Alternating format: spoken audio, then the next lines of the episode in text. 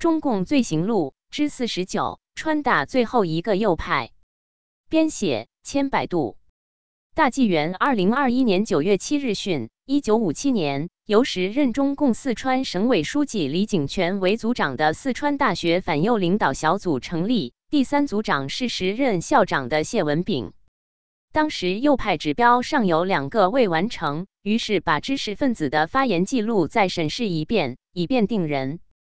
当翻阅到一个名叫载兴如（四川大学原校长彭迪先的秘书）的材料时，发现他一句污放的言论也没有。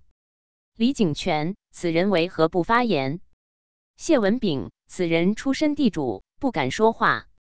李景全，哎呀，以沉默反抗现实。不是右派是什么？还差一个指标。这时候，谢文炳校长仗持自以是一九四九年前地下党负责人身份起来讲话了。李政委，川大教授知识分子三分之二都是右派，怎么这么多？如果信得过川大党委，能否给我们一点权限进行甄别一下？李景全笑了，轻描淡写的说：“我知道还有一个右派是谁了。”谢谁？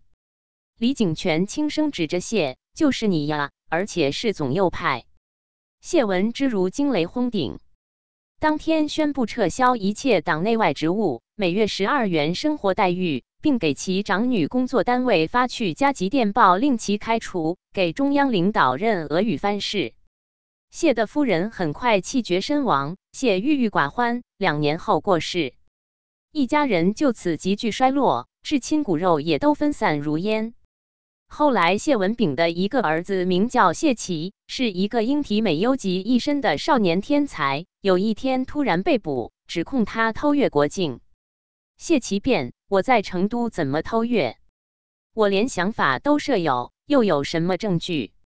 控方：“你画的西方洋房、汽车、美女，就是想往西方，就这想偷越国境。”文革后。谢文炳家后人都平反了。